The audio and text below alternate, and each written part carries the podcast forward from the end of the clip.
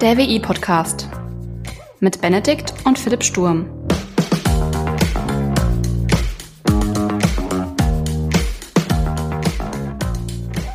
Hallo und herzlich willkommen zur 27. Folge des WI-Podcasts. Moin Philipp. Servus Benedikt. Und wie ist so der Stand der Dinge zu ChatGPT? Bist du genauso gehypt und äh, naja, am, ich sag mal, am Benutzen wie ich? Auf jeden Fall. Also das ist schon echt beeindruckend, was es kann und was es macht. Und auch wie der, der Hype da drumherum gerade so ist, ne? was da so für Dynamiken, Reaktionen und Co. kommen. Ja, echt spannend. Du hast in der letzten, in dem äh, letzten WE-Briefing drüber gesprochen, über die Funktionsweise, ne? Ja, ich war tatsächlich sehr, äh, sehr faszinierend, wie, wie das Ding so gelernt hat. Also ich habe ja schon mal erwähnt gehabt, dass es ja so ein äh, kontextbasierter AI ist, also diesen Kontext beibehalten kann und dass das wohl irgendwie sehr, sehr cool sein soll. Äh, aber wie, wie man es geschafft hat, diesen Kontext da irgendwie äh, drin zu behalten, das fand ich schon ziemlich cool. Da so ja. ein bisschen, ähm, ja, so ein bisschen da hinter die Kulissen zu schauen. Ich kann ja schon mal ein bisschen vorweg spoilern, wird vielleicht noch das ein oder andere WI-Briefing zu äh, künstlicher Intelligenz kommen. das fasziniert ja. mich gerade sehr. Ja, es, es hypt ja gerade, ne? Ähm, ja, und, und ich bin Teil von dem Hype. Siehst du, also hast du in deinem, du hast ja auch irgendwann, wir hatten darüber gesprochen, dass das Ding ja auch programmieren kann, ne? Ja. Gibt's da irgendwie noch weitere Reaktionen, auch gerade in der Lehre und Co., ähm, wie die Professoren oder auch deine äh, Studierenden da, Mitstudierenden da auf das, das Tool blicken? Also, was ich von Mitstudierenden äh, jetzt wieder häufiger gehört habe, ist, dass äh, so die Programmiervorschläge, so wenn wir dann wirklich so von kompletten Lösungsansätzen sprechen, äh, wohl irgendwie schlechter geworden sein sollen. Ähm, weiß okay. ich jetzt nicht. Das waren jetzt nur einzelne Berichte. Ja. Ich habe damit eigentlich keine Erfahrung, weil ich das Ding jetzt nicht frage, wie man programmiert. Also entweder ich krieg's hin oder ich krieg's halt nicht hin. Ja. ähm, ja, also da scheint es wohl irgendwie gerade so, ich weiß nicht, die, die Lernkurve wohl ein bisschen nach unten zu gehen. Ansonsten von den Professoren hat sich jetzt bisher noch keiner so dazu geäußert. Also ja. hat jetzt keine neuen Bedenken geäußert oder gesagt, oh, jetzt, das ist jetzt aber wirklich ein Problem. Ja. Ich weiß nicht, wie sieht's bei dir aus? Ähm, ja, ich habe so ein bisschen mitgekriegt auf äh, LinkedIn, Mm, sind so ein paar Diskussionen äh, von Professorinnen und Professoren angestoßen worden, äh, wo man sich jetzt fragt, wie man dran, äh, wie man jetzt erkennen kann, dass der Text, also die Einleitung, Schluss und so, dass das ja prädestiniert für ähm, ChatGPT zu nutzen in der Bachelorarbeit, Masterarbeit oder vielleicht auch in der Dissertation, ähm, ja, wie man darauf reagieren kann oder wie man das ähm, dem entgegenwirkt und wie sich das in Summe eigentlich so auf ähm, auf die Lehre dann ja, auswirkt bei der, das, was alles so reproduktiv ist, also das, was ich einfach nur wiedergebe, ähm, also irgendwo lese und anders wiedergebe, das kann ja ChatGPT viel, viel besser als jeder Mensch. Und äh, viele Lehrenden fokussieren sich ja darauf. Und was dann mehr passieren muss, ist eher dieses, dieses transferorientierte Denken zu fördern und zu befähigen. Ja, müssen jetzt andere Maßstäbe gesetzt werden zur Bewertung. Aber ist so die Hauptproblematik da wird das, also dass wirklich einfach eine konkrete Fragestellung an ChatGPT gegeben wird und der Output dann quasi auch eins zu eins dann als eigene Antwort in Anführungsstrichen herausgegeben wird oder Genau. Also äh, schreib mir eine Einleitung zur, äh, zu analytischen, zu einer Bachelorarbeit analytische Informationssysteme in Kreditinstituten. Hm? Und vielleicht noch zwei, drei Schlagworte, die du da reinbringen sollst und dann vielleicht noch eine Begrenzung, eine, Seite, eine DIN A4 Seite ähm, und dann haut es das Ding raus. Ja, sehr krasser Anwendungsfall. Also was ich schon äh, ausprobiert habe, was ich eigentlich auch begrüße, ist, wenn du irgendwie so einen roten Faden suchst. Also hast du irgendwie eine Thematik, die du recherchieren willst. Also da gibt's ja so viele und du brauchst einfach ein paar Anknüpfpunkte ja. und, oder halt einen roten Faden oder was auch immer. Und da finde ich ChatGPT eigentlich sehr, sehr entspannt, weil es halt einfach sehr schnell schon einfach eine gute Struktur liefert. Ich selber bin mit den Texten, äh, die ChatGPT mir so liefert, jetzt nicht zu 100% zufrieden. Deswegen, ähm, naja, habe ich jetzt noch keinen der dieser Texte irgendwie irgendwo verwendet. Aber diese Struktur, muss ich sagen, die gefällt mir sehr gut. Vielleicht stelle ich auch einfach nur die falschen Fragen, keine Ahnung. Ich bin kein ChatGPT-Pro. Ähm, ich ich glaube, nur die Entwickler sind es. Ähm, aber ich auch, also ich habe das jetzt auch für ähm, tatsächlich auch für ein paar äh, Projekte nutzen können, also arbeitstechnisch. Mhm. Und die Antworten haben nicht immer gepasst. Also du musst schon noch mitdenken, ne? Also und das auch ja. anpassen und so. Aber es erleichtert dir den Einstieg, finde ich, in Themen. Und ähm, du weißt dann halt, also du, im Zweifel kennt man sich ja fachlich aus mit den Themen, mit denen man sich beschäftigt oder hat so eine Richtung, was richtig und falsch sein könnte. Und dann, ähm, was mir hilft, um möglichst schnell halt auch produktiv zu werden, ist halt einfach so ein paar Impulse, über die ich ähm, nachdenken kann oder ähm, auf die ich aufmerksam gemacht werde und auf deren Basis ich dann auch weiterdenken und arbeiten kann. Und da ist ja, ja da sehe ich auch eine Stärke. ChatGPT echt, ja. Ich glaube, ein, ähm, also ChatGPT lernt ja durch Content, der im Internet veröffentlicht wurde, ne? Also so SEO-Texte, Blogbeiträge und Co. beispielsweise oder auch über Foreneinträge oder so. Wenn du jetzt äh, fragst, äh, schreib mir das und das Skript in Python, äh, dann sucht der auf Beispiel von ähm, irgendwelchen anderen Beiträgen, die er im Internet gefunden hat oder äh, Code-Snippets dazu was und kann das halt wiedergeben. Oder gibt es ja wieder, ne? Mm, also ChatGPT hat in erster Linie ja mit Textinput gearbeitet und ich glaube, genau. dieser Output kam aus einer äh, etwas größeren Zeitspanne der Internet-Existenz. Genau, und ähm, das wird dieser, diese, die Datengrundlage, die, auch die Textgrundlage, so der unstrukturierte, die unstrukturierten Daten in Form von Text, werden ja von Menschen aktuell geschrieben, ne? Und ChatGPT basiert ja gerade darauf. Und jetzt ist ja erstmal die Leute, die diese Texte damals geschrieben haben, äh, sind ja eigentlich kurzfristig am stärksten gefährdet, weil ChatGPT die Texte jetzt weiterentwickeln kann und neu machen kann. Aber mittel- bis langfristig kann der, die KI ja nicht weiter neu lernen. Weil die Lerngrundlage der, der, der Dat, also die Daten, die veraltet ja. Und es braucht ja einen neuen Input, um weiter zu, sich äh, zu entwickeln. Hm, richtig, also die Datengrundlage, auf der es basiert, ja, genau. Also der, der Lerninput, der muss. Ja. Ja. Und da gibt's ja auch schon ein paar theoretische Ansätze, wo ChatGPT hingehen könnte, ne? Zum Beispiel? Naja, also ich sag mal, äh, eine Live-Anbindung ans Internet. So, vereinfacht gesagt. Ach, das ist gerade gar nicht im Internet, äh, also äh, auf äh, also das ist einfach ein, irgendein Datensatz, den die, auf den die aktuell zugreifen und trainiert haben und anwenden. Und der ist gar nicht, äh, der wird nicht live versorgt. Nee, ChatGPT wird aktuell nicht live versorgt. Das ist, ja, das ist ja der Witz bei der Sache, warum das nur äh, Fragen bis 2020 oder 21 oder sowas äh, beantworten kann. Weil das ah. ja nur mit, also ich sag mal, du könntest sagen, es wurde so eine Art Screenshot äh, von dem Internet zwischen, ich glaube 2005 und 2020 oder 21, irgendwie sowas ja. gemacht und äh, so alle möglichen Informationen, also jetzt auch nicht alle, alle Informationen äh, aus dem Internet, aber halt sehr viele. Ja. Äh, und auch andere Informationen wurden dann halt äh, ja, ChatGPT zum Verarbeiten gegeben und Deswegen kann er auch nur seine Antworten darauf basierend äh, geben. Aber wenn du ihn fragst, ob er irgendwie Zugang zum Internet hat oder sowas, sagt er, nee, habe ich, hab ich nicht. Aber das ist ja. auch das, was die Entwickler, also OpenAI halt dazu sagt, ist aktuell nicht ans Internet angeschlossen. Gut, ist ja auch eine Beta, ne? Also, ja, ja. Um, ähm, aber da wäre, wenn das ans Internet angeschlossen wird, ne? Und quasi ChatGPT seinen eigenen Input nutzen würde, um sich selber weiter zu trainieren, ne? Und der eigen, oder der, den eigenen Output als Input nutzt, so in so einem Regelkreislauf. Und da aber aktuell sind ja schon noch viele falsche, also was heißt viele falsche, aber auch Antworten, die jetzt nicht so super korrekt sind oder wo es halt inhaltlich ähm, zum Teilweise falsch ist, ähm, mit dabei. Und auf Basis dessen würde das ja trainiert werden. Also das ist ja die Krux, wie gewährleistet man, dass die, dass der Daten-Input für das Modell, auf dem Basis der Output generiert wird, äh, richtig ist.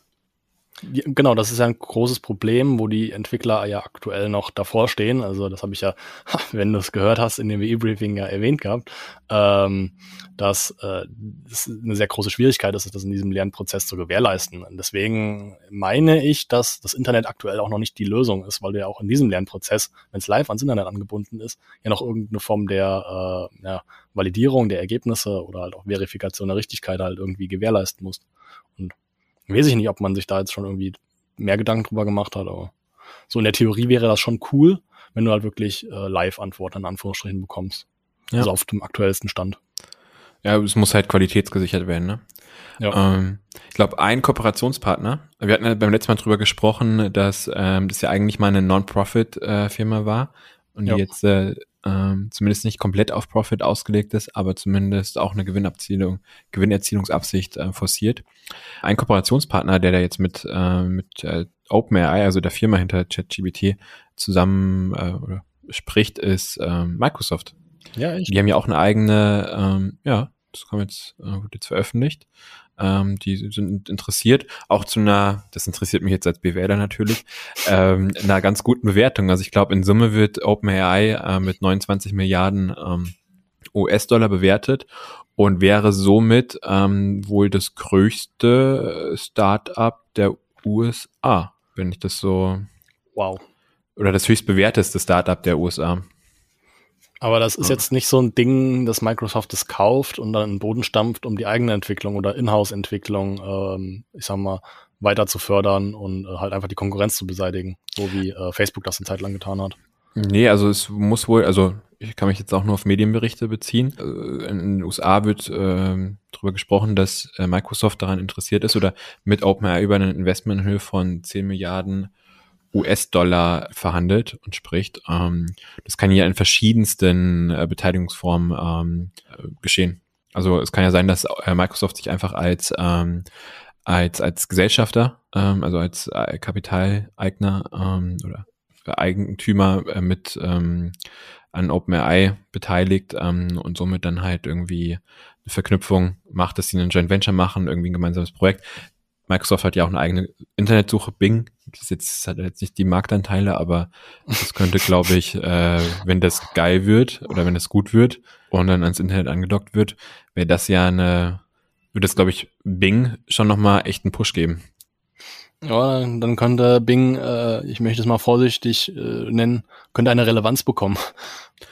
Absolut, absolut. Ja. Und ähm, das ist ja auch strategisch gesehen echt clever, ne? Wenn du, wir hatten ja beim letzten Mal drüber gesprochen, dass viele Experten davon ausgehen, dass ähm, Google oder Alphabet im Bereich der KI schon weiter ist.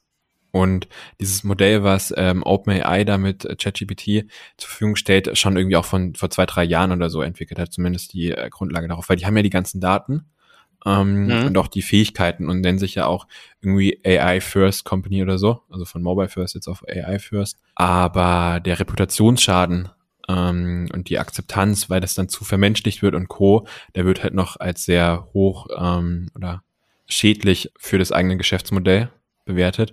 Und somit würde man ja quasi seine aktuelle sehr dominante Marktposition, also Google ist da ja, also Alphabet ist ja mit Google als Suchmaschine absoluter Marktführer. Mhm, ja. Würde man ja eigentlich selber disruptieren. Und da hat man ja wenig äh, Interesse, also Interesse gerade dran, weil die verdienen da ja super, super viel Geld mit, ähm, mit Werbung in der Suchmaschine und Co. Den einen ähm, oder anderen Dollar, ja.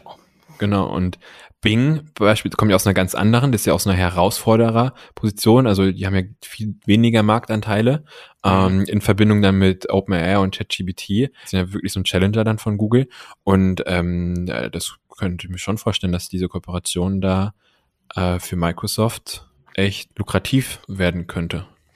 Ja, ja, das, das klingt schon sehr einleuchtend. Also, dass, dass Google, ähm, dass Google da eine, eine gewisse Gefährdung sieht, das hatten wir ja beim letzten Mal schon ausführlich besprochen, aber also ich sag mal, Bing, äh, für mich, ich, für dich wahrscheinlich auch nicht und grundsätzlich auf dem Markt hat es wahrscheinlich eine sehr untergeordnete Rolle. Und mit ja. ChatGPT, was ja aktuell gerade auch gut im Trenden ist, ne, ja. ähm, könnte das ja auch in eine gute Richtung gehen. Ja. Also ich würde jetzt nicht so weit gehen, dass sich irgendwie Bing schon irgendwo in einer, naja, auf eine gewisse Art und Weise festgesetzt hat und etabliert hat. Also wüsste ich jetzt nicht. Und dann könnte das vielleicht einfach so in Bezug auf AI-gestützte äh, Suchmaschinen dann einfach Marktführer werden oder sowas.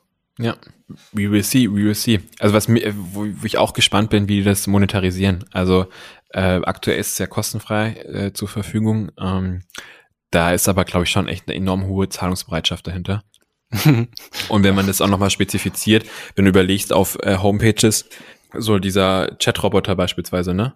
Das kann ja ChatGBT viel, viel besser. Aktuell ist es ja einfach nur ein einfacher Entscheidungsbaum, der dahinter legt wird, wo du halt versuchst, möglichst standardisierte Antworten zu geben, also auf Basis der Eingaben, die die machen und das trainierst du ja und versuchst es zu optimieren, aber das hat ja jetzt noch nichts mit der künstlichen Intelligenz oder dem Modell von ChatGPT, äh, was ja kontextbasiert ist, zu tun. Das ist eine sehr einfache Form der künstlichen Intelligenz, will ich anmerken. Also Entscheidungsbäume oder? Ja, oder aber Algorithmen, ja. Okay. Ja, aber es ist jetzt nicht so fortgeschritten, wie man sich künstliche Intelligenz ähm, vorstellt, weil manchmal sind die Roboter dann doch eher alles klar, ich verbinde Sie mit dem Kundenservice. Warten Sie einen Moment. Während ich Ihnen ein schönes Lied spiele. Ja gut, äh, meistens äh, ist ja textbasiert, also da kommt wenig ja. Ton, aber ähm, genau. ja, dann, dann kommt es auf der Kommandozeile dann irgendwie so ein Lied getrellert, ne? Ja. Ähm, Aber ich glaube, da sind Anwendungsfälle da und ähm, wie man das halt monetarisiert. Weil Google beispielsweise als Suchmaschine oder auch Bing wird ja über Werbung äh, monetarisiert. Da wüsste ich jetzt nicht, ob das für ChatGPT ein ähm, gutes, also wie das da so funktionieren könnte. Ähm, sondern ich glaube, das ist eher dann so ein Abo-Modell oder so ein Pay-per-Use oder sowas. Aber da bin ich echt mal gespannt, was sich da so macht.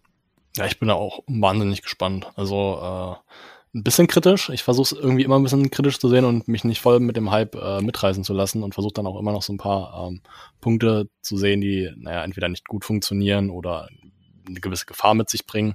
Uh, aber trotzdem, ich bin auch sehr gespannt, was das Ganze angeht, in welche ja. Richtung sich das entwickelt. Es ist auch davon, also vielleicht als Ausblick zu gehen, wir haben ja schon mal über den Gartner Hype Cycle gesprochen, ne? Das ist ja jetzt gerade diese, diese ganz, ganz steile Wachstumsphase ne, oder Interessensphase, wo du diesen Trend ähm, da oder gehypt wird.